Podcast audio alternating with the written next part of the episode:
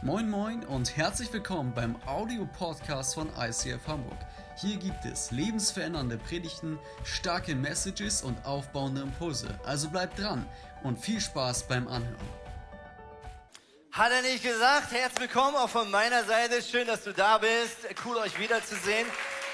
Ähm, liebe Grüße an unsere Micro-Churches, an alle Podcasts und YouTube-Zuschauer, äh, Zuhörer. Mega cool, dass du dabei bist. Ähm, mein Sohn hat diesen Donnerstag einen Auftrag von mir bekommen. Ich habe gesagt, er soll die Küche machen. Und seine Antwort war brillant. Er meinte, Papa, mein Körper, meine Entscheidung. Hat er nicht gesagt, war meine erste Reaktion. Äh, mega, mega spannend und äh, gute Einleitung heute ins Thema. Wir schauen diesen letzten provokanten Satz an, nämlich hat Jesus gesagt, dass du ein Opfer bist, ja oder nein? Ja, manchmal sagt man das ja auch so ein bisschen provokant, du Opfer. Ja, äh, manch einer ähm, sagt, hey, ich habe wirklich einiges Hartes durchgemacht oder mir wurde was angetan. Ich bin definitiv ein Opfer von Umständen oder von Ungerechtigkeit und so weiter und so fort. Wir schauen mal, ist diese Einstellung richtig, ist sie hilfreich?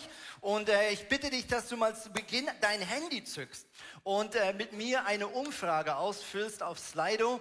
Äh, und zwar ähm, so Speaking of Opfermentalität. Ich glaube, jeder hat irgendwo so eine gewisse Opfermentalität in sich, so Glaubenssätze. Wenn du den Satz vollenden müsstest, die Welt ist voll von oder die Welt ist voller XY. Wie würdest du den Satz vollenden? Du siehst, äh, das ist die zweite Celebration, die hier startet. Deswegen ist hier schon mal ein bisschen was eingetragen. Wenn ein Wort dir genau äh, passt, dann darfst du es einfach nochmal reinschreiben. Dann wird es nämlich größer oder wenn es nicht wieder genannt wird, kleiner. Also schreib mal rein, was ist so deine vielleicht manchmal vermeintliche Lebenseinstellung. Wir sehen hier so gewisse Wörter, die sind groß, das heißt, sie wurden oft genannt. Ja, viele sagen, die Welt ist voller Egoisten, ja, oder voller Lügen oder voller Ungerechtigkeit oder High-Protein-Lebensmittel. Ja, ähm, so auch wirklich lustige Sachen dabei. Ähm, auch Arschlöcher ist erstaunlich klein. Ähm, wahrscheinlich traut sich nicht der ein oder andere einzutragen. Das ist eine anonyme Umfrage, keine Angst. Ja, du kriegst keinen Anruf, wenn du das ausfüllst. Und ich habe heute Morgen sogar den Profanity-Filter rausgenommen bei Slido.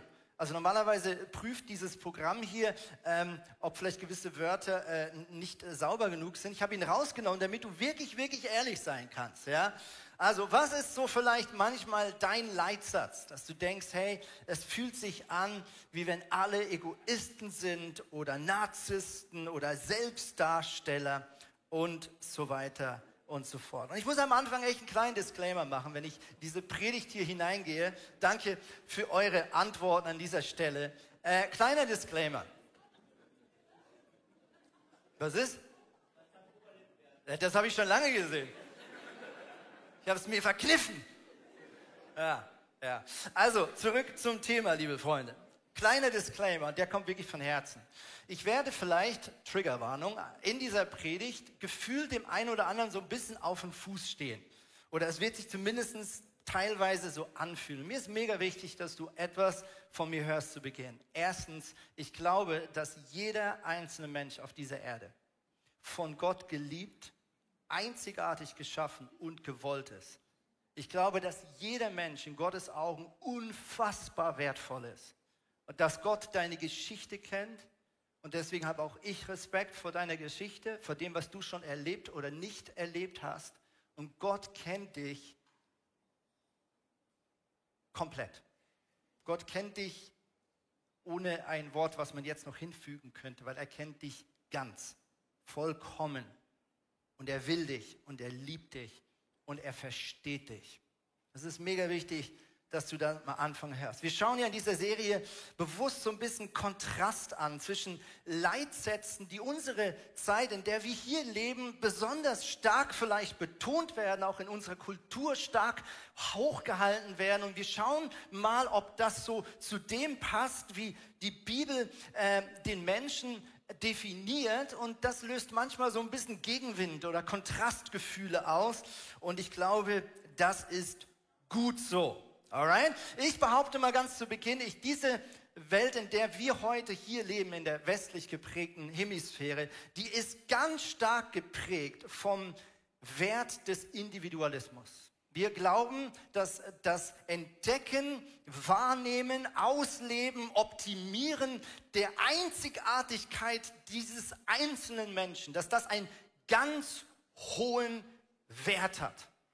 Wir sind uns gewöhnt, alles, was uns vor die Füße gelegt wird, auf uns zu beziehen, ob uns das passt, ob uns das schmeckt, ob wir oder ich das mag. Und auch wenn wir so ein bisschen in die Marketingwelt hineinschauen und wenn wir in die Produkte hineinschauen, dann sehen wir, dass ganz vieles gemünzt ist auf dich. Wir haben das iPhone und das iPad und iMovie und wir reden manchmal zynisch von Social Media im Wissen, dass das meistgenannte oder meistgepostete Kategorie von Bilder sind was? Es sind Selfies von uns selber. Es geht ganz stark um Selbstoptimierung in allem, was wir tun. Wir lieben es, Bilder zu posten, wie wir im Fitness sind, am Spiel Spiegel, was wir alles Gesundes essen. Wir lieben es, äh, oben in der Bio zu erwähnen, was uns einzigartig macht, wie wir genannt werden wollen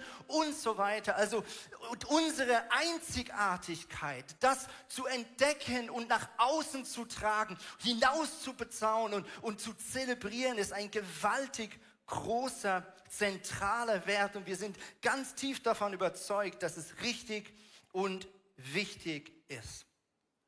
Und was mir jetzt nicht darum geht, jetzt das alles schlecht zu machen. Ich glaube, was aber sehr wichtig ist, ist, dass wir verstehen, dass diese, dieses Mindset historisch gesehen und selbst wenn wir heute noch uns bewegen in andere Länder und Kulturen hinein, dann ist diese Denkweise nicht überall verbreitet. Sie ist sogar eher die Ausnahme. Es ist eher etwas, was erst in den letzten hunderten Jahren hier in der westlich geprägten Welt so stark entstanden ist. Die Welt, in der die Menschheit schon immer lebt, war und ist bis heute in vielen Teilen deutlich gemeinschaftsorientierter.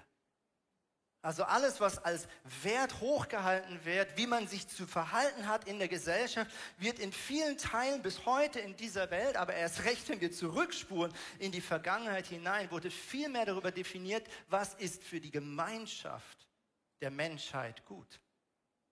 Also während wir heute unsere Identität ganz stark aus dem herausziehen, was uns einzigartig macht.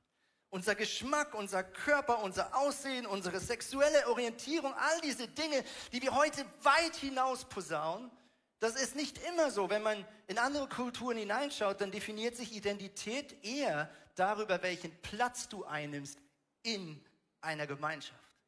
Ja, ich war vor ein paar Jahren in Singapur und habe plötzlich realisiert, dass ich die ganze Zeit gedacht habe, dass diese Leute, die ich kennengelernt habe, dass das ihr Vorname ist. Immer habe ich geschnallt, das ist der erste Name, den die nennen, ist ihr Nachname. Also nur ein kleines, lustiges Beispiel, wie äh, gewisse Kulturen bis heute erst ihren Nachnamen nennen, bevor sie sagen, wer sie sind. Ja, früher hast du deutlich mehr gesagt, ich bin aus der Familie XY oder ich komme aus dem Dorf XY. Und dann kam eine lange Phase, in der wir uns stark definiert haben über das, was wir tun. Ich bin ein Bäcker, ich bin ein Pastor, ich bin, was mein Beruf ist. Und ich glaube zu behaupten, dass wir in der Zeit, in der wir jetzt sind, das, was ich fühle, ganz, ganz wichtig ist das, was ich fühle, das, was ich kann, das, was mich einzigartig macht, ist ganz, ganz, ganz wichtig. Das zu entdecken, es auszudrücken, es in die Mitte sozusagen meines Lebens hineinzustellen. Ja, vor ein paar Monaten wollte ich in ein Hotel einchecken und ähm, musste an so einem Touchscreen meine Daten eingeben. Und dann äh, stand oben Geschlecht. Und da war normalerweise Mann, Frau, vielleicht noch divers, das kennen wir. Und da kam eine Liste mit 40 verschiedenen Möglichkeiten. Und ich musste richtig lange suchen, ja? Und verstehe mich jetzt falsch, ich möchte gar nicht über sexuelle Orientierung als solches reden, sondern ich meine damit die Spezifizierung, in Unterkategorien. Wir lieben es sozusagen, ähm, Dinge auseinanderzunehmen. Ja? Äh, als ich Kind war, da hat man gegessen, was auf den Tisch kam. Zumindest in meiner Familie. Ich wurde nicht gefragt, ob ich was mag, nicht mag, ob ich das will, nicht. Ja? Als ich Teenager war, hat man angefangen zu fragen, isst du Fleisch oder nicht? Ja? Heute ist ja die Frage, ich muss es leider erst nachschauen, weil das kann ich mir nicht merken. Die Frage ist heute nicht, bist du Vegetarier? Die Frage ist, bist du Ovo-Vegetarier, Lacto-Vegetarier, Ovo-Lacto-Vegetarier, Ovo-Lacto-Piske-Vegetarier? Bist du Veganer, Frutarier, Pesketarier, Pudding, Vegetarier, Flexitarier, Freganer oder Freeganer, ich weiß nicht, wie man das ausspricht, Rohköstler, Urköstler, Makrobiotiker und so weiter und so fort. Letztens habe ich einen Artikel gelesen über ADHS und äh, vor ein paar Jahren haben wir gefragt, hast du ADHS oder nicht? Oder hat jemand in der Klasse ADHS? Heute ist die Frage, Moment, welcher Typ ADHS bist du? Es gibt 16 verschiedene Typen. Ja? Und auch in der Kirchenlandschaft, seien wir ganz ehrlich, macht das ja nicht Halt. Ja, wenn wir anschauen, wie früher Predigtserien geplant wurden, Predigtthemen festgelegt, hat sich das krass verändert. Es geht vielleicht manchmal ein bisschen zu doll um, was ist mein Bedürfnis? Wie kann ich mein Leben optimieren? Wie kann ich meine Begabung entdecken und entfalten? werde ich persönlich mit meiner einzigartigen Befähigkeiten und, und, und Stil und, und, und aus, werde ich hier gesehen und wahrgenommen? Wenn ja, super. Wenn nein, dann stimmt vielleicht etwas nicht. Ich kann mich daran erinnern, als ich Kind war, da begannen so die ersten Persönlichkeitstests. Am Anfang war das so der Sanguiniker, der Choleriker. Ja? Dann gab es jemand ein Buch, da gab es plötzlich sieben verschiedene Persönlichkeiten. Unterdessen habe ich gesehen, das Buch wurde überarbeitet. Es gibt jetzt von den sieben oder neun nochmal Untertypen. Also du kannst sozusagen jetzt neun mal neun verschiedene Persönlichkeiten haben. Ich weiß nicht, ich bin nicht so weit gekommen mit dem Eimer eins, aber wir merken, das ist ganz schön viel. Und verstehe mich nicht falsch, ich sage nicht, dass das alles falsch ist. Ich sage nur, wir müssen uns bewusst sein, die Bibel wurde in eine Zeit hinein geschrieben und auch für Menschen geschrieben, die deutlichst weniger individualistisch denken, als dass wir das heute tun. Nur ein Beispiel. Wenn wir im Alten Testament eine Bibelstelle lesen, vielleicht so eine Bibelkarte verteilen am Ende des Jahres, jeder zieht so eine eigene Losung nur für sich. Ja, was sagt Gott mir? Ja, ich brauche meine eigene Losung, keine Kritik. Also ist ja unsere Entscheidung, dass wir das Ende ja immer machen. Alle ziehen einen persönlichen Vers. Stimmt's? Ja? Dann steht da, du bist meine. Und da kommt irgendeine tolle Verheißung, die Gott ausspricht. Und wir sagen, oh, Dankeschön. Nur ich. Oh, ich bin einzigartig geschaffen. Ich bin wertvoll. Aber ehrlich gesagt, eigentlich sagt Gott das zum Volk Israel. Als der Prophet das ausgesprochen hat, da stand nicht eine Person. Der hat jetzt nicht nur an dich gedacht, sondern an alle anderen auch. Da stand ein Volk, das zugehört hat. Ganz viele Verheißungen wurden zu einem Volk, zu einer Gemeinschaft gesprochen. Und erst wir heute lesen ganz viele Verse sofort auf uns. Und manchmal haben wir dann auch theologische Fragen. Ja, aber da steht doch, wer sich so und so verhält, der wird gesegnet werden. Weil, und jetzt passiert das nicht. Gott, was ist? Das, das funktioniert nicht, dein Konzept. Und Gott sagt, ja, Moment, ich rede hier von einem Volk, von einer Gemeinschaft. Ich rede jetzt nicht nur von dir. Anderes ganz praktisches Beispiel. Ähm, in der Bibel heißt es, dass wir Tempel des Heiligen Geistes sind. Hörst du ganz oft in Kirchen, stimmt's? Das Wort ihr ist im Plural geschrieben im Griechischen, das Wort Tempel ist im Singular geschrieben.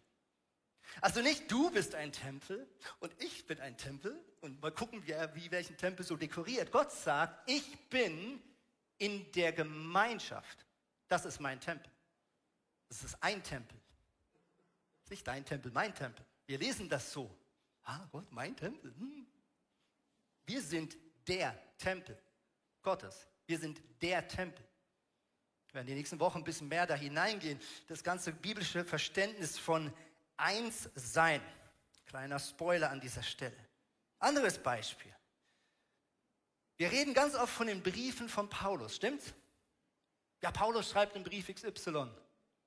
Ja? Warum? Weil wir, für uns ist logisch, dass eine Person einen Brief schreibt. Ich weiß nicht, hast du schon mal einen Brief mit anderen Leuten zusammengeschrieben? Wahrscheinlich noch nicht.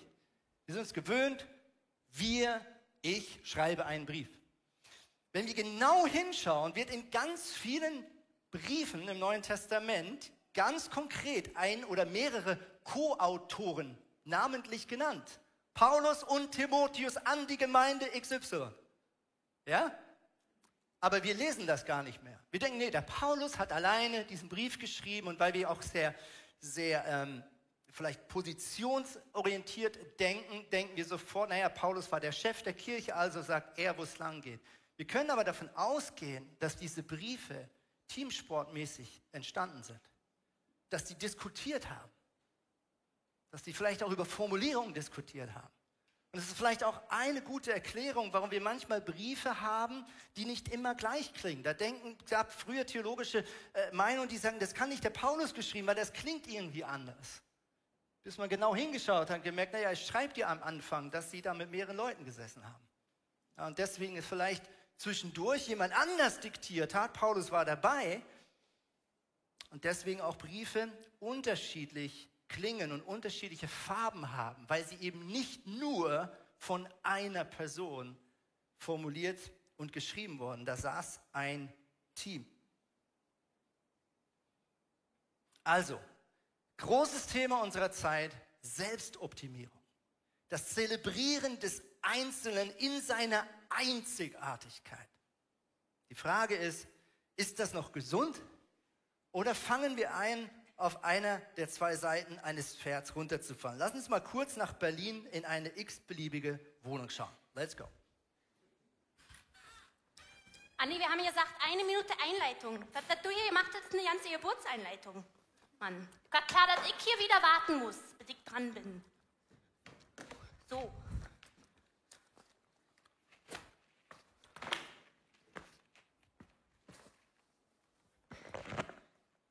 Ihr, ne? Das Licht. Hallo. Ich brauche ein bisschen mehr. Wir haben nicht besprochen. Hallo. Geht doch. War klar, dass ich hier wieder vor der Bühnenkante bin, weißt du? Hier sieht mich doch keiner. Mann, immer auf die Theater, Leute. Ist ja eh nicht so wichtig. Kennen wir ja. So, Musik bitte.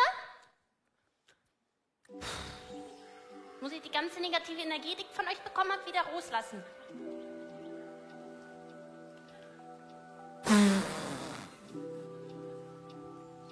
Und dann atmen wir die ganze positive Energie wieder in.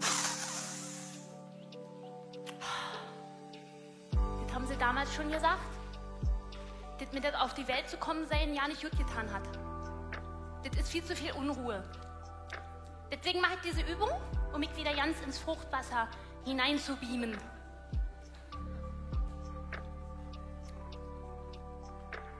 So, ich bin drin.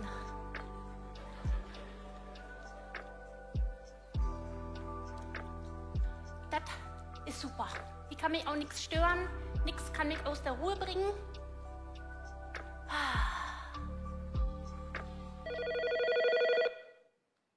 Nee, oder? Muss ich hier wieder aussteigen aus dem Wasser? Ah, ja. Ah, Wo habe ich das denn jetzt? Wo habe ich das hingelegt? Ja? Herr Winkelmann, ich habe Ihnen gesagt, Herr Winkelmann, dass ich heute nur von 8.30 Uhr bis 8.45 Uhr arbeite. Ja, das sollten Sie wissen. Donnerstag arbeite ich auch von 8.30 Uhr bis 8.45 Uhr. Auch das sollten Sie wissen. Wissen Sie, Sie ständig hier in meiner Ruhezeit? Das finde ich ganz schön respektlos von Ihnen gerade, ja?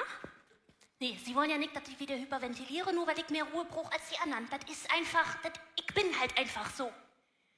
Ja, Herr Winkelmüller? Nur weil ich 30 Minuten die Woche arbeite, dann fragen Sie bitte Ihre Kollegin. Ja, das ist mir egal, ob die da ist oder nicht. Sie wollen ja nicht bei den ganzen Fragen, die Sie hier mir wieder stellen, dass ich eine anthrazitblaue Oberlippe bekomme wie beim letzten Mal. Sie wissen, wie empfindlich meine Lippen sind, ja? Ja, Herr Winkelmüller. Auf Wiederhören. Mann, was stört er mich denn hier? Ich bin noch mittendrin. Ah, Wo war ich? Oh, lass mal gucken, ob ich hier. Ich hab bestimmt. Da, sehe schon was Lilanes. Das ist eine ganz neue Farbe. Nee, das geht so nicht weiter. Ich glaube, Sie müssen mich in eine andere Abteilung versetzen. Das, das geht so nicht. Neulich kam auch meine andere Kollegin, die Frau Jeske, und spricht in aller Öffentlichkeit über ihren Hamster. Sie weiß ganz genau, dass ich eine Allergie habe. Und sowas überträgt sich auch über Worte, ja? Mann, nur das Wort allein kann bei mir schlimmsten Juckreiz auslösen. Warum juckt mich das denn jetzt am kleinen Zeh? Ich hab's ja selber gesagt. Ich hab Hamster, ja. Schon wieder. Nein. Mensch. Nee, ich glaube, das ist einfach nichts für mich, das Arbeiten. Ich habe eine Menschenallergie. Jetzt ist groß. Das ist, das, ich fühle mich da auch gar nicht wohl. Das ist nichts für mich einfach. Es gibt Menschen, für die ist das mit dem Arbeiten einfach nichts. Ich melde mich dienstunfähig. Weil für einen neuen Job, das, da, da bin ich auch nicht gerade in der Lage. Das juckt mir zu doll. Nee. Und ich kann ja nicht mal jeden blockieren. Mein Handy speichert schon ganz voll. Das müssen Sie mir auch neu besorgen. Wenn die hier mir zumuten, dass ich mit all den Leuten Kontakt habe, dann müssen Sie mir ein neues Handy besorgen. Ich sag denen das. Nee, komm, ich glaube, ich gehe in den Garten. Andi, kannst weitermachen. Ich gehe in den Garten. Warte mal, das Emporio hat ja ja keinen Garten. Und das soll eine Kirche für alle sein? Ich fühle mich hier nicht ernst genommen. Nee, also das, das, das, das, dass ich hier keinen Garten habe. Du weißt ganz genau, dass ich, ich brauche einen Garten. Weißt du? Das gibt eine Mail an die Ombudsstelle, ich sage dir.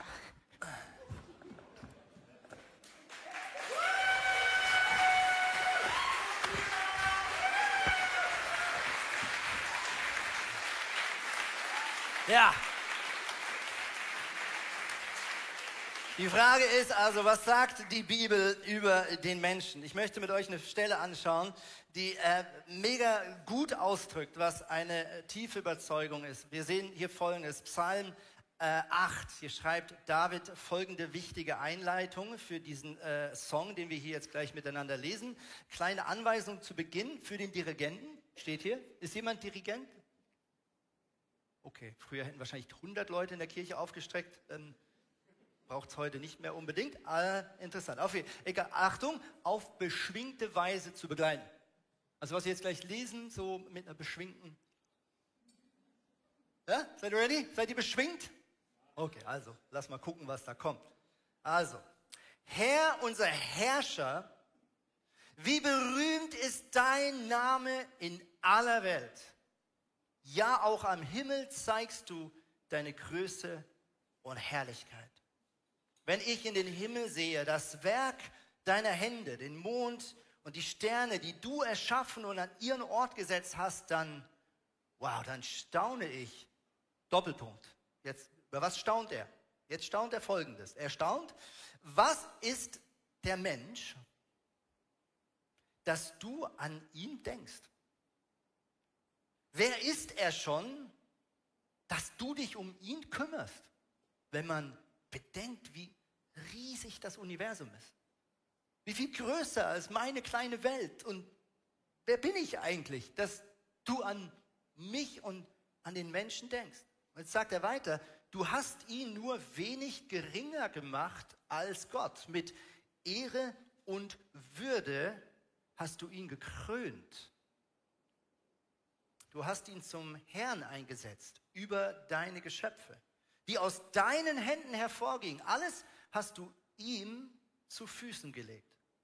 Du hast ihm Schafe und Rinder unterstellt, dazu alle freilebende Tiere im Feld und Flur, die Vögel, die am Himmel fliegen, ebenso wie die Fische im Meer und alles, was die Meere durchzieht. Und jetzt sagt er, Herr, unser Herrscher, wie berühmt ist dein Name in aller Welt. Und ich glaube, in diesem Lied sehen wir eine ganz gesunde Entwicklung, die viel über den Wert eines Menschen aussagt. Es beginnt mit dem Staunen über die Größe Gottes. Es beginnt nicht mit dem Staunen über, wie toll ich bin, wie toll du bist, sondern es beginnt erstmal mit der Erkenntnis, Gott, du bist so viel größer, du bist so heilig, so vollkommen, so anders als ich. Das macht eigentlich gar keinen Sinn dass ich so wichtig bin. Warum ist das so? Er staunt darüber. Er sagt, es ist schräg. Du hast dem Menschen all das, was du geschaffen hast, vor die Füße gelegt. Du krönst ihn mit Ehre und mit Würde. Und es endet jetzt nicht damit, dass du sagst, oh, der Mensch ist so toll, lass uns dem Menschen einen Altar bauen, lass uns Tempel bauen, wo wir den Menschen zelebrieren. Nein, es endet mit einer ganz gesunden Antwort. Es endet wieder mit dem Staunen. Nicht über unsere Größe, sondern über die Größe Gottes. Es endet mit der Erkenntnis, die Welt, in der ich hier lebe, ist so viel größer als ich. Und wir sehen, dass halt beides Teil der Wahrheit ist.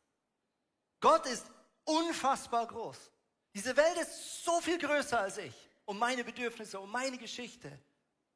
Und gleichzeitig sagt Gott, du und ich, wir sind in seinen Augen wichtig.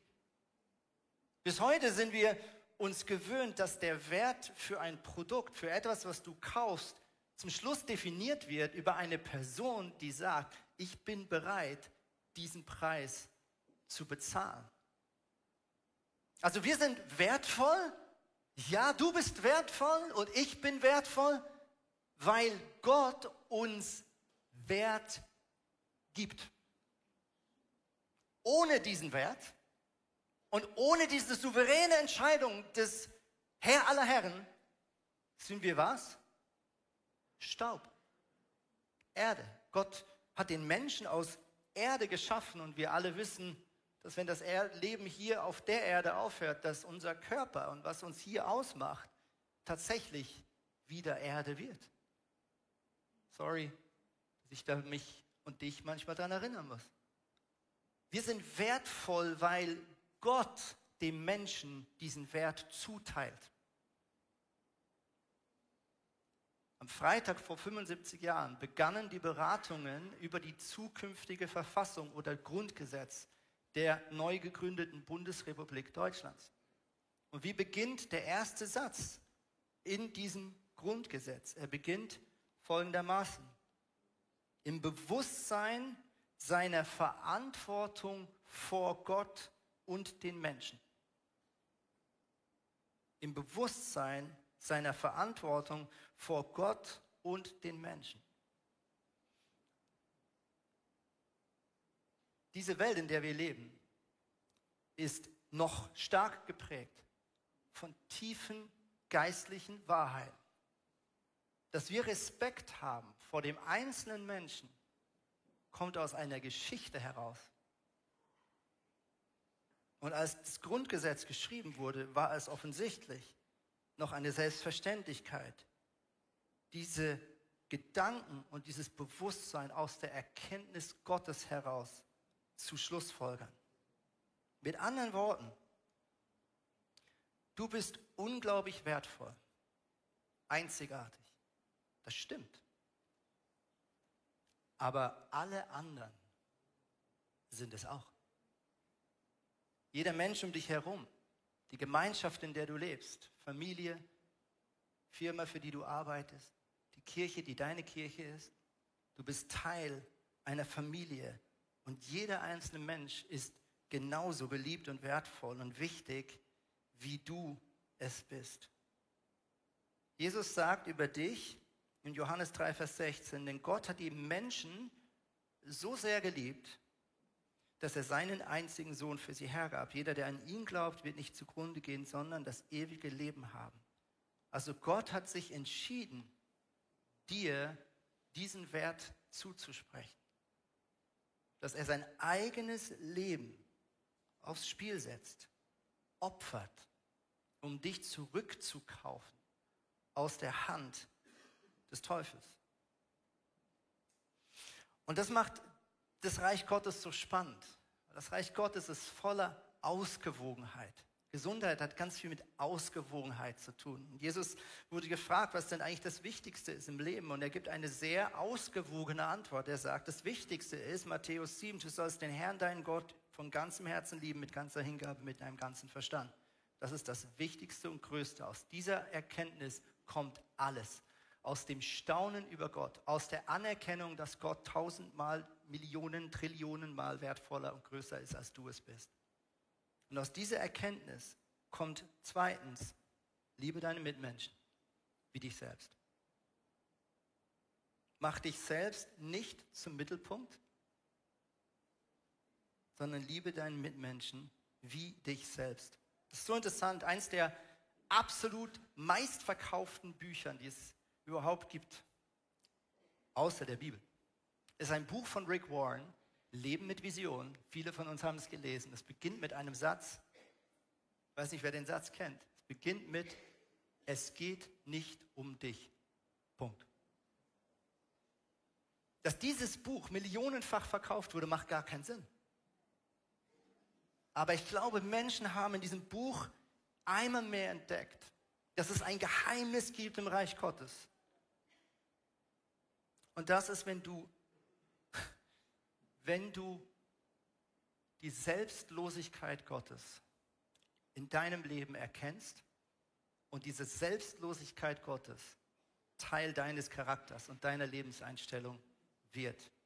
Paulus sagt im Philipperbrief folgendes. Er, hier spricht er von Jesus, er, der Gott in allem gleich war.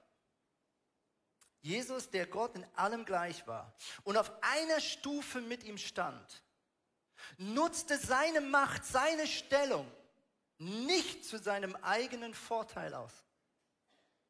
Im Gegenteil. Er verzichtete auf all seine Vorrechte und stellte sich auf dieselbe Stufe wie ein Diener. Er wurde einer von uns, ein Mensch wie andere Menschen. Aber er erniedrigte sich sogar noch mehr. Im Gehorsam gegenüber seinem Vater nahm er sogar den Tod auf sich. Er starb am Kreuz wie ein Verbrecher. Jetzt sagt er folgendes. Deshalb hat Gott ihn auch so unvergleichlich hoch erhöht. Und hat ihm als Ehrentitel den Namen gegeben, der bedeutender ist als jeder andere. Und in den Versen danach fordert er die Kirche heraus. Fordert er die Gemeinschaft heraus, dass eben jeder dem anderen in derselben Liebe, in derselben Selbstlosigkeit begegnen soll. Nicht mit der Frage, was bekomme ich, und werde ich gesehen und werde ich gehört und wird auf mich Rücksicht genommen, sondern mit einem Blick des Dieners. Immer im Bewusstsein, Jesus hat genau das vorgelebt. Jesus hat gesagt, wer sein Leben gewinnen will, wird es verlieren. Aber wer bereit ist, es zu verlieren und hinzugeben, der wird es bekommen. Jesus hat gesagt, geben ist seliger, macht glücklicher, erfüllt dein Inneres mehr als nehmen und einfordern. Und Jesus selbst lebt es uns vor. Markus 10 sagt er, hey, bei euch nicht so, im Gegenteil, wer unter euch groß werden will, soll allen anderen dienen. Wer der Erste sein will, soll zu Dienst aller bereit sein, der Letzte zu sein. Warum? Weil Jesus, Gott selbst, genau das vorlebt. Mit anderen Worten, in Gottes Charakter ist Selbstlosigkeit. Und diese Selbstlosigkeit ist der einzige Grund, warum du und ich atmen. Und diese Welt gerettet werden kann. Was bedeutet das für uns ganz praktisch? Ich glaube Folgendes. Göttliche Selbstlosigkeit führt nicht nur zu mehr Rücksichtsnahme, sondern es führt auch dazu, weniger Rücksicht für sich selbst einzufordern. Nochmal, göttliche Selbstlosigkeit führt nicht nur dazu, dass ich bereit bin, Rücksicht zu nehmen auf andere, es muss auch dazu führen, dass ich weniger fordere, dass man auf mich Rücksicht nimmt.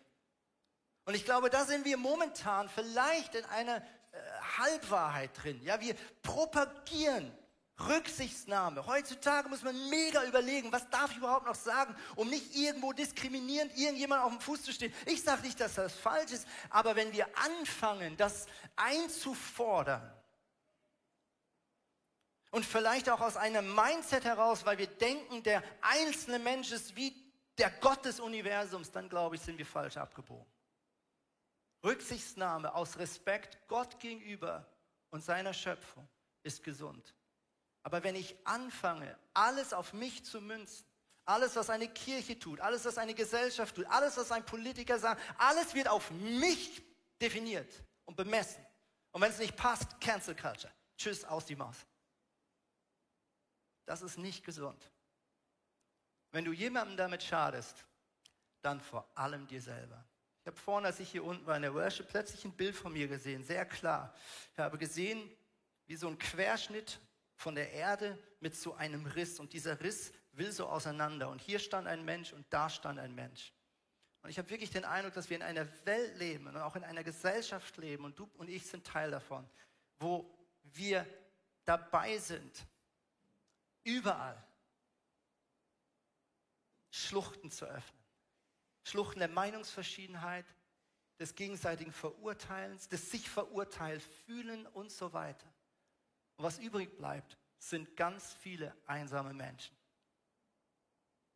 Und ich habe gesehen, wie oben zwei Menschen sich die Hand reichen und durch das dieser Riss wieder zurückgezogen wird. Und ich glaube wirklich, dass wir den Auftrag haben, auch als Kirche, diesen Riss vielleicht auch in Gesellschaft, der Riss in der Welt, in der wir leben, durch Respekt und Demut und Selbstlosigkeit zu verhindern, indem wir das Gegenüber wichtiger sehen als uns selber, indem wir einander lernen, wieder zuzuhören und es auszuhalten, dass jemand eine andere Meinung hat als du selbst, wenn es vielleicht ein bisschen ungemütlich ist. Ich möchte schließen mit einer Geschichte. In Johannes 5 kannst du sie nachlesen. Hier ist ganz was Besonderes beschrieben. Es heißt hier, bald darauf wurde eines der jüdischen Feste gefeiert und auch Jesus ging nach Jerusalem. Also hier wird eine Party gefeiert und Jesus ist Teil davon. In der Stadt befindet sich nicht weit weg vom Schaftor der Teich Bethesda, wie er auf Hebräisch genannt wird. Er ist von fünf Säulenhallen umgeben. Bisschen mich da reingelesen. Dieser Teich wurde lange, lange gesucht und er wurde vor einiger Zeit tatsächlich genau so gefunden, wie er in der Bibel beschrieben wird. Man hat diese Säulen wiedergefunden und äh, das war ein, ein krasser, krasser Erfolg. Und dann heißt es weiter, viele Kranke lagen in diesen Hallen. Blinde, Gelähmte, Verkrüppelte. Einer von den Menschen, die dort lagen, war schon seit 38 Jahren krank. Jetzt heißt es folgendes, als Jesus ihn sah hm, und erfuhr, dass er schon so lange an seiner Krankheit litt. Jetzt erstmal bis dahin. That's the good news. Jesus sieht diesen Mann zwischen allen Gelähmten und Kranken. Er sieht dich. Das hat Jesus so besonders gemacht. Er schaute in die Masse, aber er sah einen Person nach der anderen. Er kannte jede Geschichte, jedes Leid, jedes Handicap, jede Einschränkung. Und jetzt sagt Jesus was zu ihm. Willst du gesund werden? Was für eine schräge Frage. Jesus ist, natürlich will er gesund werden.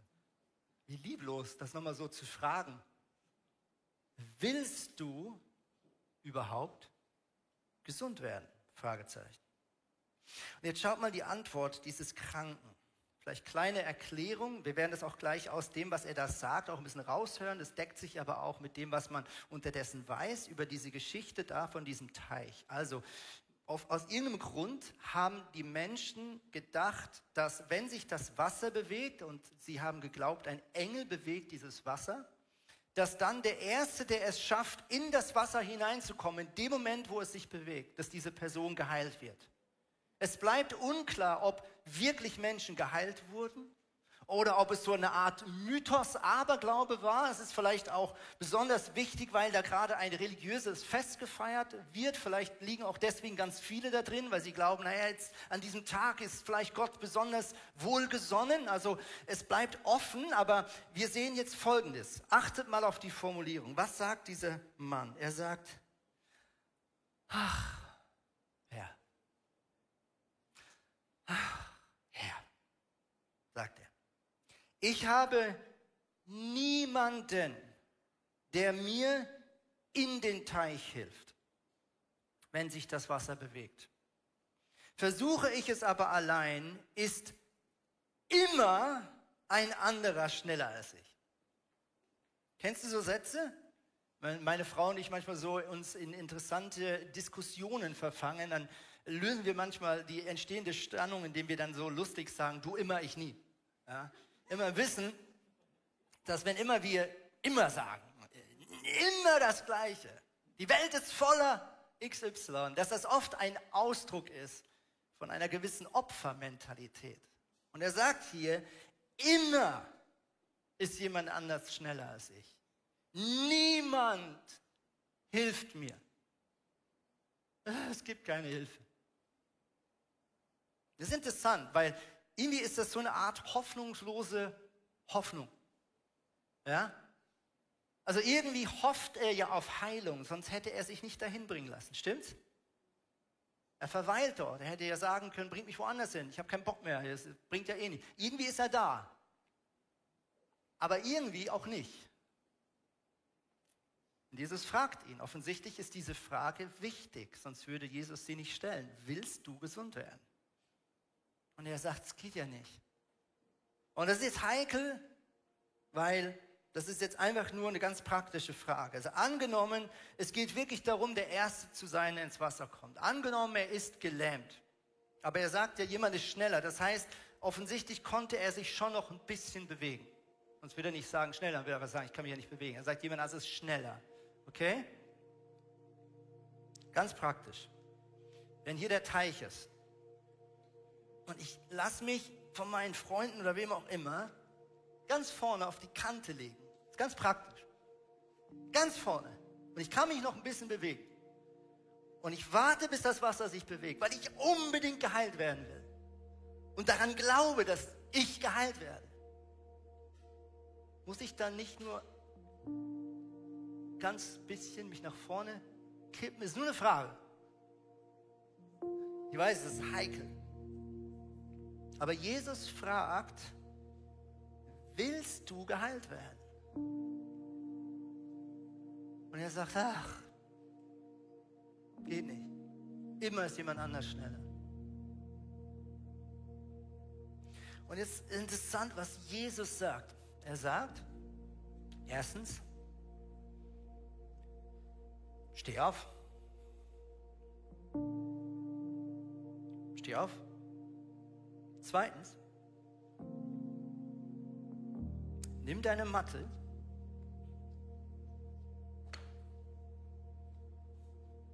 roll sie ein. Oder vielleicht konnte man sie auch nicht rollen, die war wahrscheinlich nicht ganz so dünn und leicht wie diese hier. Ich vermute, die war ein bisschen schwerer.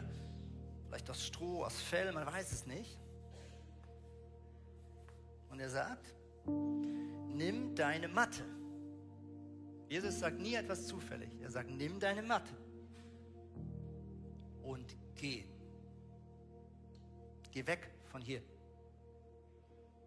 Und das ist nicht das einzige Mal, dass Jesus zu Menschen, die über lange Zeit in einer Situation waren, in der sie sich nicht bewegen konnten, explizit sagt, erstens, was willst du, dass ich tue?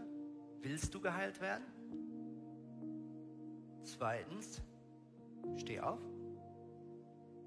Du musst entscheiden, dich aufzustehen. Drittens, Pack deine Matte. Viertens, geh weg von hier. Verlasse diesen Ort. Verlasse dieses Mindset. Diese Matte steht wie so ein Platzhalter. Wahrscheinlich hat man schon damals diese Matte liegen lassen und gesagt, das ist der Ort, wo ich bettel. Das ist der Ort, an der ich zurückkehre. Ein Bild für Opfer.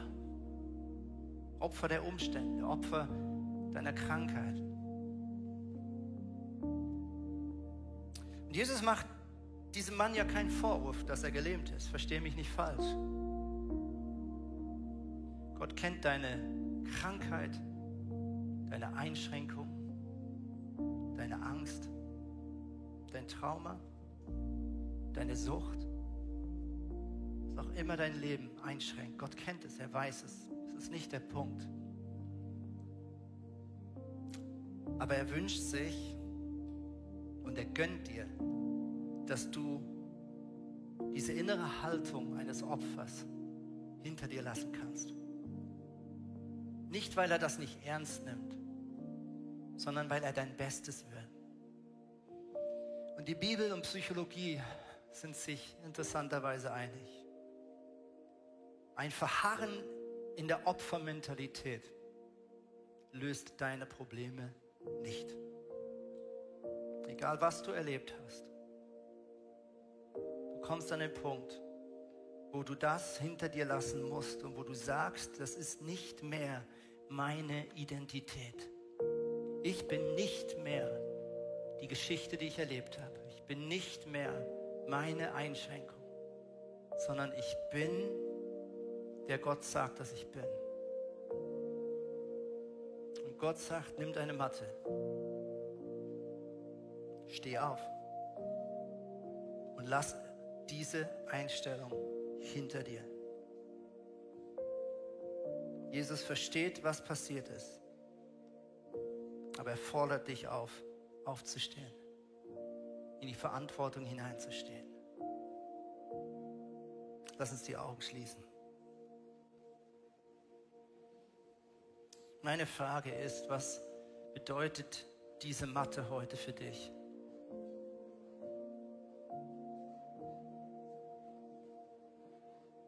Wo hängst du in so einer ungesunden Opfermentalität?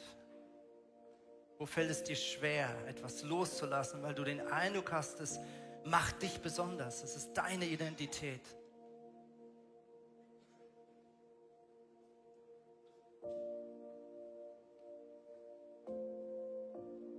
Ich möchte dir sagen, du bist nicht, was dir angetan wurde. Du bist nicht deine Geschichte. Du bist nicht, was du fühlst. Sondern du bist, weil Gott sagt, dass du bist. Du lebst, weil Gott wollte, dass du lebst. Du bist wertvoll, weil Jesus dir diesen Wert gegeben hat. Du kannst nichts tun, um diesen Wert kleiner oder größer zu machen. Und wenn du innerlich merkst, dass du ready bist, mache ich dir Mut, aufzustehen. Aufzustehen ist ein Zeichen, ich lasse diese Opferhaltung hinter mir. Ich verlasse den Ort und ich will und glaube, dass Jesus mich befähigt. Hier vorne ist das Gebetsteam. Wann immer du ready bist, steh auf und gib Jesus eine Antwort.